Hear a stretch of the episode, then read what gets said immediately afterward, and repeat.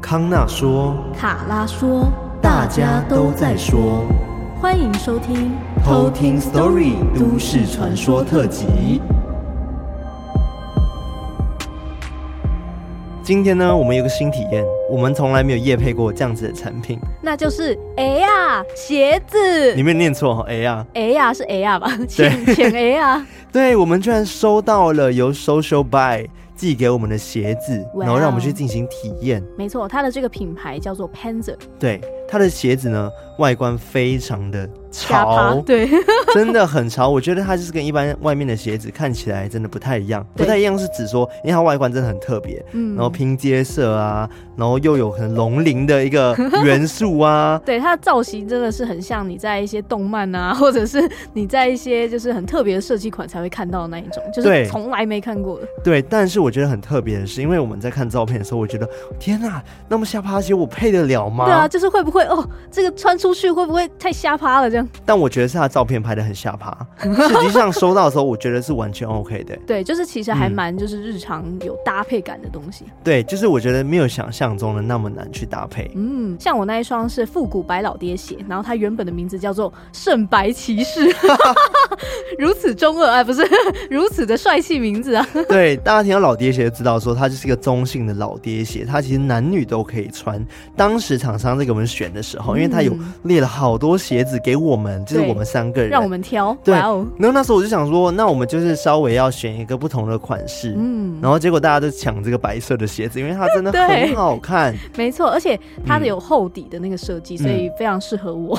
对，就是有让你身高增高这样子。对，很赞。像我跟艾瑞克穿的是龙鳞系列的，就是龙鳞鞋，然后它是拼接色的，就是有绿色啊，然后有一点棕色啊，但是整体造型就是有鳞片的感觉，然后有立体编织感。嗯，对，非常的好看哦。对啊，我也觉得很好看。一开始我看的时候，真的以为会很夸张，但没想到收到的时候，其实我觉得穿起来真的很搭。嗯，很赞，就是很有设计感的一个鞋子。对，像其实它还有两个热门款，一个叫做刀锋战士，然后另外一个叫做迎新上将。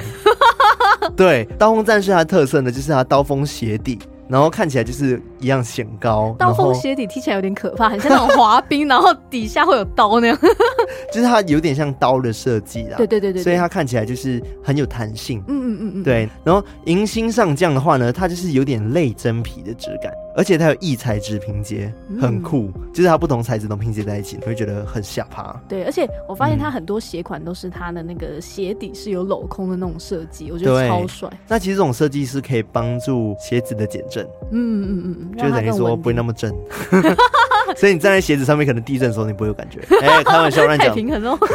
那这个 Social Buy 这个网站呢、啊，就是里面除了有刚刚讲到这个 Panzer 潮流系的这个鞋款之外，如果你想要找办公室的一些潮流小物或者是个性的服饰，也都可以在这个 Social Buy 上面看到。对，那 Social Buy 怎么拼呢？S O C I A L B U Y Social Buy。是的，所以如果你喜欢那种。跟大众好像不太一样，然后又想要找一点与众不同的鞋子的话，欢迎大家购买这款 Panzer 的鞋子哦，它一系列的鞋子都非常的好看。没错，那当然呢，这次厂商也提供给我们优惠哦，只要在呃网站上面呢购买的时候结账输入折扣码 Talking Story T A L K I N G S T O R Y，就是 Talking Story 小写，就可以享有八折的独家优惠哦。哇，八折哎！而且它你如果是新注册的会员的话，嗯、它还会加码再送两百元的购物金。对，而且一双鞋子其实好的鞋子都两三千块，你想一下。嗯打八折其实很便宜，真的，然后又有两百元购物金哇！是的，所以欢迎大家有兴趣的赶快到这个网站上面去输入折扣码，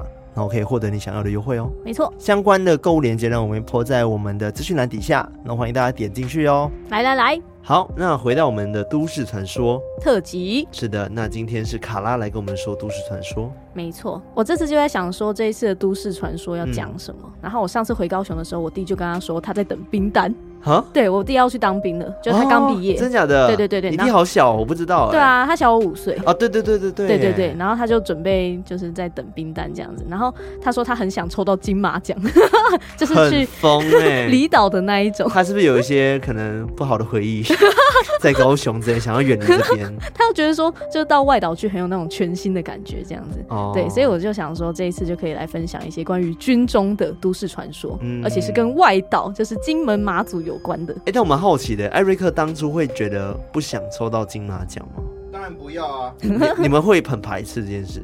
就是正常有脑的人就不会不会。你在说他弟没脑是不是？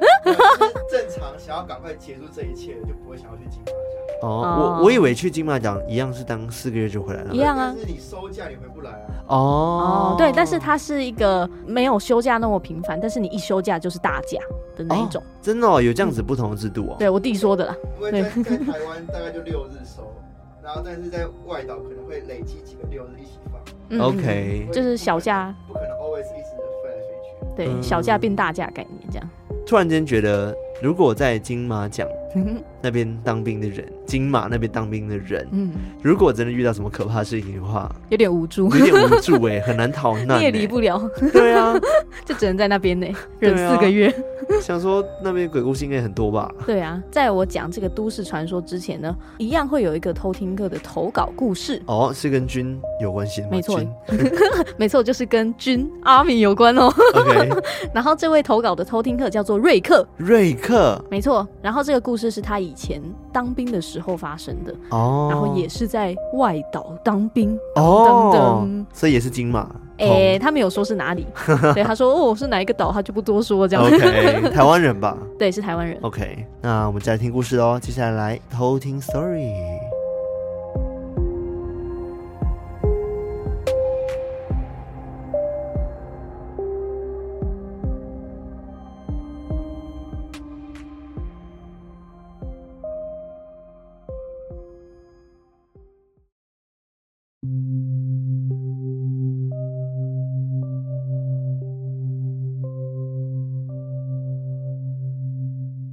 这个故事是我以前当兵的时候发生的。人家都说老兵八字轻，真的不能铁齿。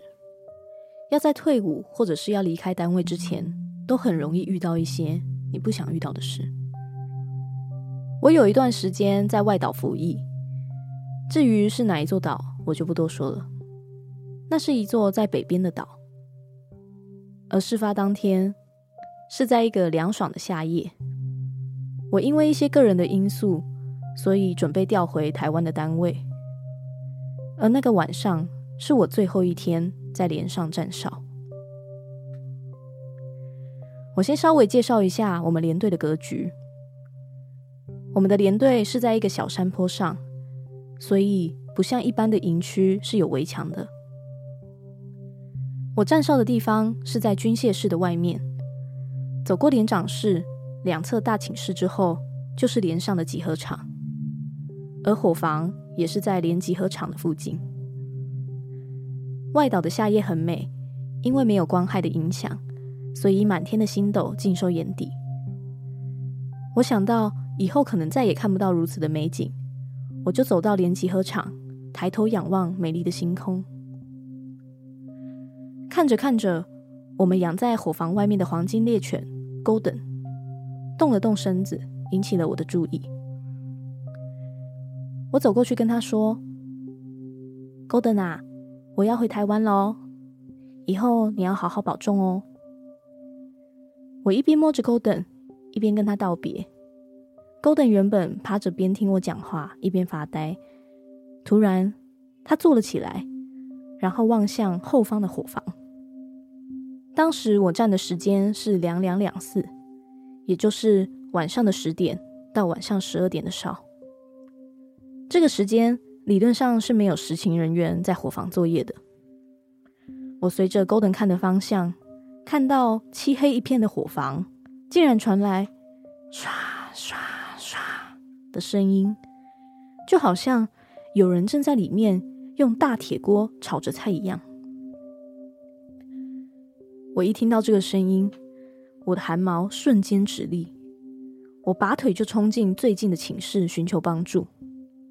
我看到还没有睡、坐在上铺滑手机的班长，就赶快和他说：“班班长，班长，那个伙房有。”然后班长却很淡定的跟我说：“啊，有炒菜声嘛。”我一边发着抖，一边继续说：“对，我听到里面有人在用煎铲刮铁锅的声音。”但是班长依然很淡定的和我说：“哦，那你在寝室再待一下，说不定等一下就可以听到学姐唱歌喽。听到班长这样讲，我马上离开寝室，回到安官桌坐着，直到下一班哨来换班。我一直提心吊胆的，一直到换班。庆幸的是，我没有荣幸听到那个学姐唱歌，但我也不禁疑惑了起来：究竟那天晚上学长半夜炒菜，到底是要做给谁吃呢？我的故事说完了。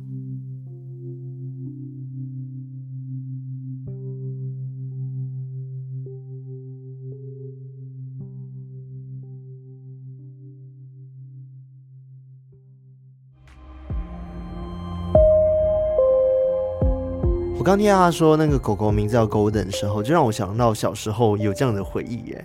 我也有小时候，你知道我以前小时候有养过黄金猎犬吗？嗯，也叫 Golden，也叫 Golden。他自己也有说啊，就是说哦，我知道这个名字很拔辣，但就是因为是士官长养的，他也没办法这样。所以我相信世界上有很多黄金猎犬都叫 Golden。对，因为它英文名字叫做 Golden Retriever，我记得是这样子。Oh, 对，他们直接取名叫 Golden。Golden，那为什么不叫 Retriever？而且这个故事其实我蛮多共鸣点的。其实除了当兵之外，因为我没有当过兵嘛，对不对？之前好像有分享过了，我没有当兵原因。然后再就是因为他讲到说，在那个伙房，对，有人炒菜，学长在炒菜的部分，我就想到说，之前我在马来西亚的时候，其实我们在参加宿营的时候，嗯，然后。呃，我们的那个学餐离我们晚上住的那栋教室很近，嗯，所以基本上就是那边有什么动静，我们都可以听得很清楚。嗯，然后结果那时候我们就宿营嘛，然后就我们两队的人就住在那栋 A 栋这样子，然后晚上的时候就听到那个学餐那边就有人炒菜。哦，锵锵锵，然后还有推椅子的声音哦，对，然后后来我们就去问学长，然后学长就讲说不要问。哦，对，故弄玄虚，这故弄玄虚。但是我觉得半夜真的没有任何学长在炒菜，嗯，对，也不知道到底是谁，就很奇怪。哇塞，那还是不要去看好了。对啊，然后万一看到那个哇，自己在那边炒，那可是很可怕。我在想，究竟是看到比较可怕，还是什么都没看到比较可怕？哦。什么都没看到，就觉得很奇怪，这声音到底哪来的？对，欢迎大家留言，就是告诉我们说，你觉得看到比较可怕，还是没有看到比较可怕？听到声音比较可怕？嗯，我觉得听到声音啊，就是我自己本人是听到声音，我会觉得可怕。对，好啦，所以你今天的都市传说是跟当兵是有关系的。没错，刚刚讲到说是跟外岛当兵有关嘛。对，那外岛当兵其实有盛传一个都市传说，叫做水鬼摸哨。啊，又是水鬼？对，但是这个水鬼听起来很像是那种水鬼抓交替的系列故事，对，啊、对不对？但它其实不是哦。哦，我以为也是那种，就是啊，水鬼抓交替这类的。嗯，但其实没有，就是它有一系列的历史的一些原因这样子。哦，对，那这个传说它就是在。那些金门啊、马祖这些偏远的离岛地区，之所以会有很多废弃的哨点，或者是那种空无一人的据点，那是因为曾经被共军的水鬼摸哨，所以整个连的士兵都惨死。什么叫水鬼摸哨啊？等一下就跟你说，OK。然后因此会有很多的冤灵在那边徘徊，嗯，就是大部分的传说都是这样子，嗯。那这里的水鬼，其实它本来的意思不是我们原本民俗上称的那种抓交替的水鬼，嗯，而是以前的时候，在一九五零年代，那时候台湾处于国共对峙的时期，那两岸其实都会有蛙人，然后去游到对方的领土进行攻击，嗯，对。那以前台湾对共军蛙人的称呼就叫做水鬼，哦，对。那据说这些水鬼他就会。在晚上偷偷的潜入这些据点摸哨，对，那这个摸哨的意思是怎样？就是这些执行任务的水鬼，他会先在水下偷偷的潜入，然后趁这些士兵懈怠的时候杀他个措手不及，然后就把他杀掉，这样子。嗯，对。那因应他们那个挖人的训练，就是他们最后的成果验收，就是必须像这样子登岸，然后去实行任务这样子。那他们为了要证明说有成功突入敌营，所以他们就必须带回一些信物。嗯，那早期他们的条件就是摸哨，就是摸到那个哨点，然后把耳朵割下来啊，要把敌军的耳朵割下来，然后带回去当做信物。应该要先杀掉才有办法把他耳朵割下来。对对，就理论上已经被割耳朵的，就是。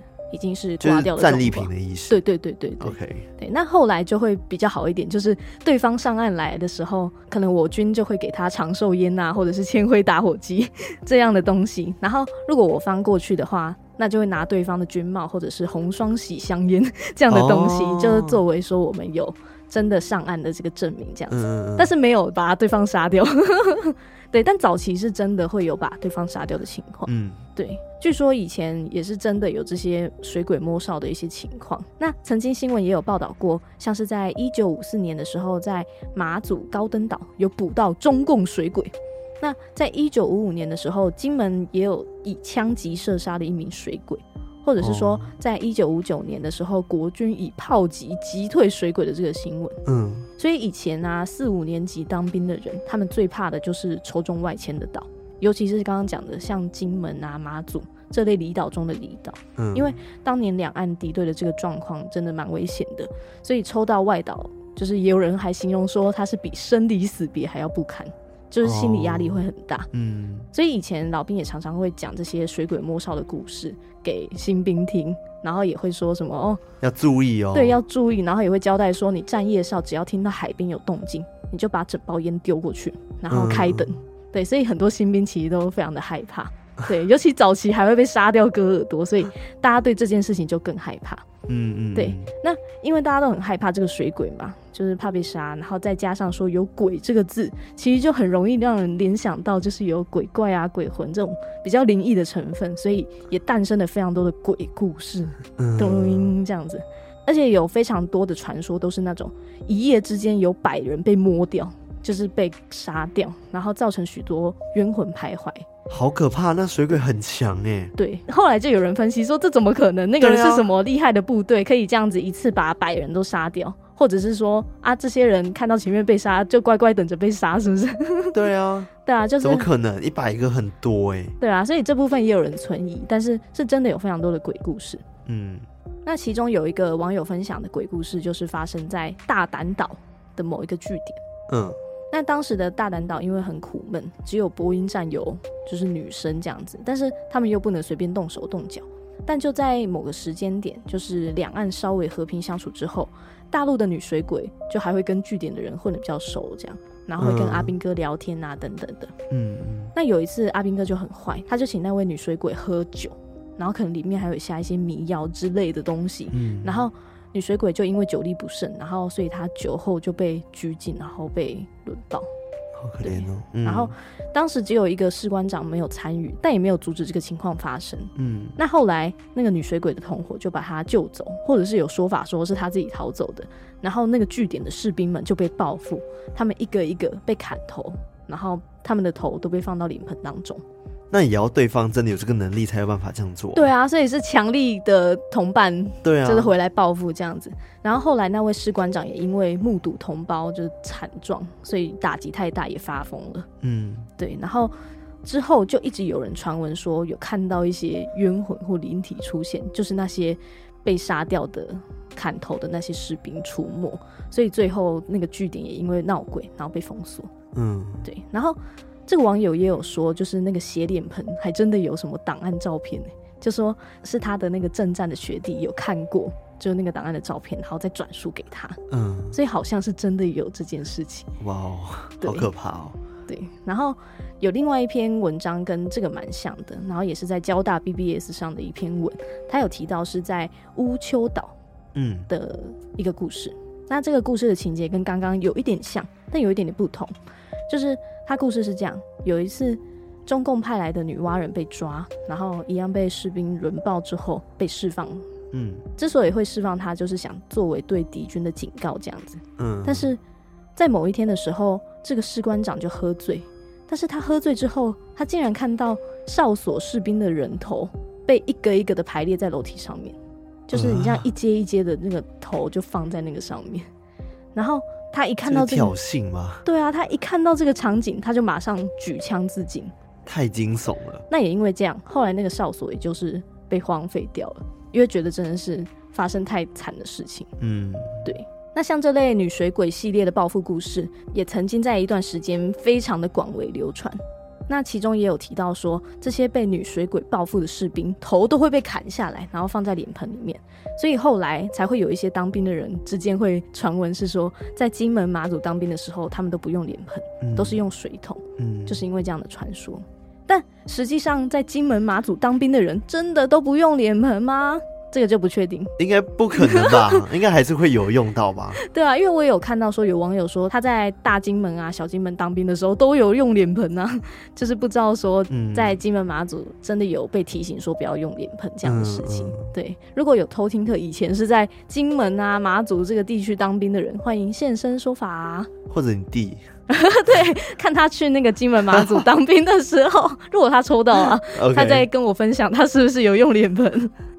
哎、欸，他应该会听完自己会怕吧？对啊，他就他会不会改变心意啊？就说好，我不要去那个金马奖了。对啊，好可怕。那其他还有一些小小的故事，像是也有另外一篇在交大 BBS 上的文有提到说，以前某一个小岛上面有国军驻守，但其实当地的居民都已经被中共收买，所以某一次。居民就故意把士官长支开，然后拐去喝酒，嗯、他就把部队的士兵全杀了。那后来士官长发现这件事情之后，就饮恨自尽。嗯，那发生这件事情之后，国军也撤守了那一座小岛。但是很奇怪的是，后来只要在那一座小岛附近哦，在附近的岛屿驻守的士兵，都会受到一些不明的影响，都会精神有一点恍惚，嗯、或者是觉得好像。精神有点涣散，这样子，嗯、就是有点奇怪。精神影响到了。对，但我觉得如果一大堆据点被废掉啊，然后还出现那么多鬼故事，就很容易联想在一起，对，嗯、就会觉得说。啊，好像是因为有一些原因，所以才废掉。对啊，是不是因为就是灵异的关系啊，所以才会被废掉？不然怎么那么多被废弃的据点？嗯，对啊，而且又加上说以前历史上是真的有水鬼这样子的危机在，嗯嗯、所以更加强说这些故事好像是真的，然后就会觉得更可怕。嗯，对，但。也有人去分析说，就是实际上外岛据点被废弃，也有它真正的原因。嗯，就是说以前在国民政府想要反攻大陆的时期啊，金门马祖那个地区因为地理作战的关系，就位置离比较近嘛，所以有高达十七万的驻军。嗯，然后也同时需要很多的哨所。但后来因为国际跟国内的政治形势改变，所以金马驻军的人也逐渐减少。然后现在也大概剩一万人左右。嗯，那随着这个驻军的人数大减，许多的据点才因此被跟着废弃。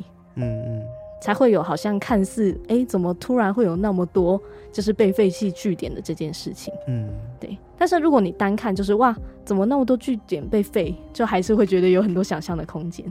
对，然后也因此才会诞生非常多的鬼故事，嗯，对吧？尤其是哦，每一个去当兵的那个老鸟都跟你说，哦，要怎么样，要怎么样，对，对，然后要小心什么，对，你就会觉得更可怕，对，就会想要去避免。对啊，然后就一样是都市传说的那种特性嘛，就人传人啊，你传我，我传你，就会觉得说啊，宁可信其有，不可信其无。对对，就会慢慢去相信。真的，尤其是在那种封闭的环境底下，对，你就四个月都只能在那边哦，而且以前是更久。对对，现在四个月而已，那以前更久，你就只能一直在那个环境里面，嗯、你不得不去遵守这些规定。对，其实我觉得还蛮惊悚的，尤其是他传说的部分，就是有些。你说一个人摸掉一百多个人，然后又 这个，我觉得对当兵的人来说，真的可能会有一些心理阴影的存在。对啊，真的就是他们压力一定很大，尤其是靠在水边的人。对，就是随时都会听到那个水边有什么风吹草动，嗯、他们就会哦觉得很可怕。对，而且蛙人其实这个职业。也是非常非常辛苦的一个职业，然后非常伟大。嗯，之前我们有看过类似的纪录片，嗯，然后或者是一些新加坡的当兵的影片，我也很常看。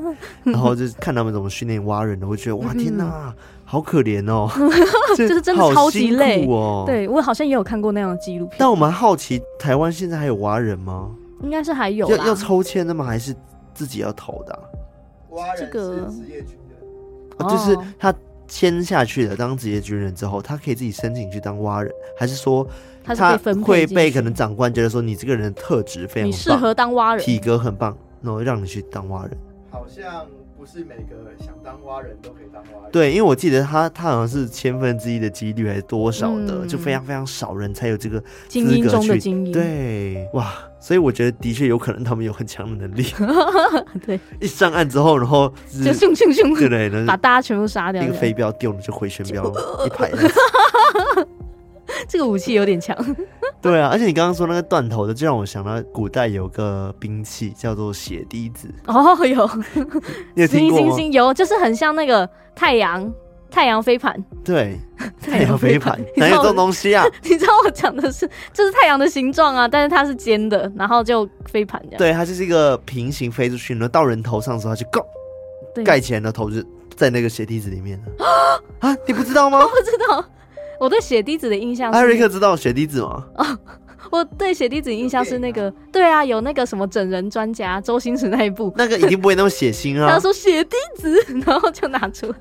原来你你认识血滴子是透过那部电影？对，没有，因为在古代其实它是一个兵器嘛，哦、然后就是很多可能江湖道士会用的东西。对对，它转转转。对，它其实很可怕，它是一个非常非常可怕的形器，嗯、它就是一个你刚刚讲的类似像太阳的东西，没错。对，因为它不是尖尖的嘛，对对，圆圆尖尖。就你丢出去的时候，它像飞盘一样平行的。嗯。但是它到一个人头顶的时候，倒的时候，它就会直接。就像那个食人花一样，然后这样盖下来。直接抓，原来它是会盖的。所以它会直接这样盖下来那一瞬间，就把你的颈这样脖子给直接弄断。天哪，原来是这样。它的头就可以被收在那个血梯子里面，然后就带走。哇，原来是这样。我以为是它只是把那个尖尖的把它砍掉而已，就它还会把它这样包着收起来。对，就直接收掉。天哪，好恶哦，很恶，对不对？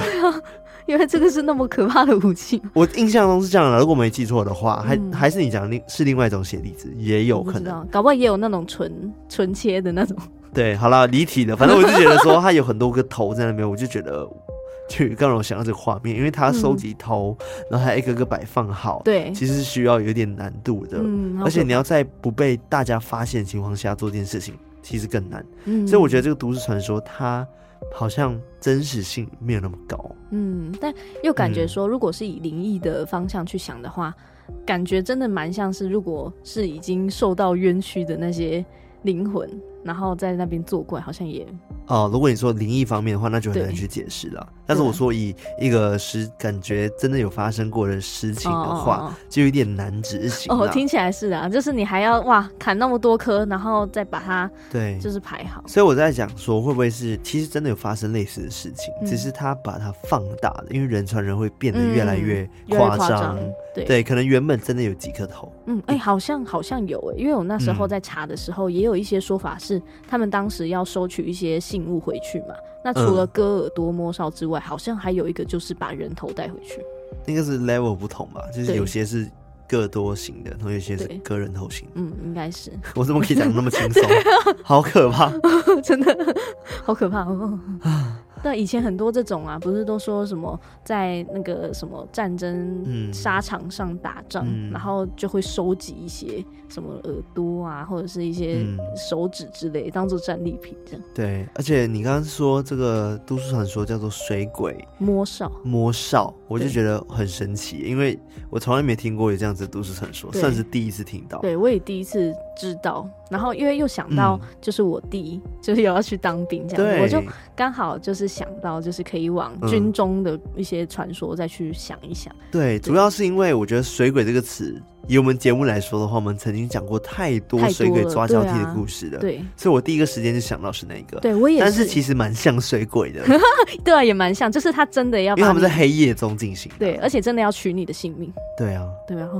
这样也是很可怕，真实水鬼，真实水鬼，而且我也不知道什么叫摸哨，因为刚刚说他们就是要有一些任务嘛，嗯、那其中一个就是你要摸到就是敌军的哨所这样子，嗯、然后又有一个说法是，如果你的连队就是你的那个据点真的是被敌军就是扫荡完的话，嗯，就是都会被说哦，那个哨所那个据点被摸掉了这样。就一夜之间被摸掉几百人这样子，就会变成是一个动词这样子。嗯，摸掉就是可能就是已经有被成功占领。对，OK，嗯，就我第一次知道这样子的用语。但我觉得现在科技那么发达，可能他们会丢个东西进去，然后就让它有一个 tag 之类的。你说标记标记之类的，这样我也不知道哎、欸，我也不知道现在科技发达到什么程度。好，我觉得蛮有趣的。嗯，没错，那这个就是我今天关于水鬼摸哨的故事。好的，都市传说。好的，转一下故事没错啦。然后都市传说故事。好了，那在节目结束之前呢，我们要先来感谢我们的干爸干妈。那在 MixerBox 赞助我们，让我们收收金方案的有一位。没错，它叫做贝奇贝奇。是的，贝奇贝奇。贝奇贝奇，好像神奇宝贝。对，贝奇贝奇。还是其实真的是一只神奇宝贝的名字？真的吗？它贝奇贝奇叫吗？我不知道。然后他说超喜欢你们，近期开个人工作室，开始一个人在家上班，就突然想来点声音，上网就找到你们，一听就爱上。我个人超喜欢鬼故事，你们的声音真的超好听，很舒服的声线，很快就会带入故事内，真的很喜欢你们。我第一次赞助，尽自己微薄之力，你们要加油！希望偷听史多利能继续陪伴我们，爱你们三个。哇，谢谢贝奇贝奇，感谢这个贝奇贝奇。真的，我觉得自己开工作室不是一件很简单的事情，对啊，真的很厉害。对，祝你未来顺利。没错，谢谢你的支持，感谢贝奇贝奇。那另外一位呢，支持我们的是赞助我们平平安安听鬼故事方案的，叫做 Yuki。Yuki，他说呢，首先先感谢帅气的康纳、可爱的卡拉、成熟的艾瑞克，你们三人制作出如此优质的节目，真的是非常的。怎么有种在演讲前会先讲一段话？首先感谢我的爸妈。对，他说，因为有你们，我才能成为真正的偷听客。哇，我都是利用上班时间来偷听的，哈哈。后续也推坑了女儿，她女儿叫吴米，乌米一起来当偷听客。你们的努力，我一直都有默默的关注，要继续加油，坚持下去哦。如果有需要提供校园的飘飘故事，我很乐意提供哦。目前在 DC 分享过的只有部分的故事，想听的偷听客们赶快跟康纳卡拉敲碗，然后推更身旁的朋友们一起敲碗，各种敲碗。他说再来要跟成熟的艾瑞克道歉，他说很抱歉九月十号的活动，因为跟女儿太兴奋了，所以不小心用背包撞到你。你有印象吗？我猜他一定没有感觉，他一定没感觉。对，所以不用抱歉，真的 撞到我们也不用抱歉。没错，大撞特撞。他说拍完照后，女儿还一直说：“妈妈，你刚刚怎么可以偷偷撞艾瑞克？好过分哦！” 他说：“我真的不是故意的啦。”最后再次感谢你们三位主持人主导的康纳带领这故事的前进，可爱的卡拉则是我跟女儿心目中的吉祥物，哈哈。而艾瑞克更是节目的气氛催化剂，这组合真的超级赞。谢谢 Yuki，感谢 Yuki，谢谢你的留言，我好像有印象了耶。Oh. Yuki 有非常多的鬼故事哦。对呀、啊，对呀、啊，对他之前在 DC 也很常分享，都非常惊悚，嗯、很精彩、嗯，很猛。对，欢迎 Yuki 多多投稿哦。没错，期待你的投稿。是的，那另外一位呢是在绿界赞助我们的，是我们的康哥。哎呦，康哥回来了。没错，他说：“嗨，我又来啦。我没有特别喜欢谁，因为我三位都喜欢。哦，哎呦，大家工作都有正能量，我却都是擦肩而过，真可惜。算了，无所谓，大家开心、幸福、快乐就好。我以后改每月五号茶水好了，不然都会忘记有没有缴水费。” 还是你直接设定了自动扣款？自动扣款，开玩笑的。好好笑。谢谢康哥每个月的支持，非常非常感谢，感谢康哥。对，然后非常感谢大家的支持哦。我觉得，呃，不管是你想用什么方式支持，我觉得都很棒。你用，当然你用金钱方式，或者是你用推广的方式 拉拢下线等等，我就觉得很好。对对，也提醒一下，如果你今天想要 donate 我们的话，其实我们有不同管道，就是你也不一定说每个月可能绿界你自己要去 check 什么的，你也可以透过 Mixer Box 的方式，可以用订阅制的方式，然后会有一些相关的回馈品。嗯、当然，我也跟就是去年已经赞助我们一年的偷听客们说，因为我们第一年的回馈品是护身符嘛，对不对？对偷听课的护身符。嗯、但是呢，只要你赞助到第二年之后呢，你的回馈品就会换另外一批。嗯、但是现在因为我们时间比较忙一点，所以还在制作中。没错。所以不用担心，之后呢，只要赞助到第二年的话，你会收到第二年的礼物哦。没错，没错。对，当做一个回馈啦，给大家，非常感谢你们对我们的支持。嗯、对对，然后也欢迎大家，如果你是海外偷听课的话，你可以透过 PayPal 方式来 donate 我们。那相关的连接都是在我们的 Instagram 上面的 Link Tree 里面点开，就会有相关的一些 donate 管道。没错，没错。是的，非常感谢你们的支持，感谢大家。那比如我刚刚有讲到 Social Buy 呢，今天有提供给我们 Panzer 潮流系的那个鞋子的一些折扣码，赞了哦。对，欢迎大家赶快想要买新鞋的，新年快到了，真的快到了，真的哦，还两个月，三个月，跨年。反正呢，相关的购买链接都在我们的节目资讯栏下方哦，直接点哦，点起来。那最后呢，还是要跟大家讲一下，喜欢我们的话呢，记得到我们的 IG、Facebook 偷听文化，还有我们的 Discord，成为我们的好邻居。没错。然后也欢迎在各大可以收听 Podcast 的平台按下订阅。没错。五星评论留言。我太多没错了，等一下又要被骂。没关系，你已经很久没讲没错了。真的耶，哇，一次讲完。对，欢迎大家多多支持我们。最后也要提醒大家。多多投稿鬼故事，对，投起来。是的，欢迎大家投稿你所遇到的亲身经历，我们需要很大的刺激。如果你有像都市传说相关的故事啊，也欢迎跟我们说啦。没错，没错。然后也有一些偷听客他会投稿海龟汤，嗯，这个也非常欢迎哦。但是我觉得海龟汤有点危险，就是因为我跟卡拉会一起去看那个表单，所以有时候我们我不小心，可能我先看了，然后我们就没有办法用这个题目，因为可能卡拉也会看过了。对，所以我们都要互相 check 一下。哎，你你有没有看到那个偷听客投的？对，哦、有有有这样。所以我建议，如果要投稿海龟汤人，一定要做防雷线哦，对 就要拉很长很长防雷线，或者是用 email 我们比较快一点点。对，然后最近有偷听客反映说，他投稿的鬼故事字数很多，所以用 SurveyCat 好像不太方便。嗯，嗯嗯。如果你鬼故事真的太长的话，你亲身经历真的太多的话，欢迎直接用 email 的方式跟我们说。对，可以直接寄 mail。对，那 email 的话就是 talkingstoryofficial@gmail.com。对，然后在我们的那个叙述栏下面。都会有，是的。嗯、那我们今天就分享到这边了，我们下次再来偷听 story，拜拜。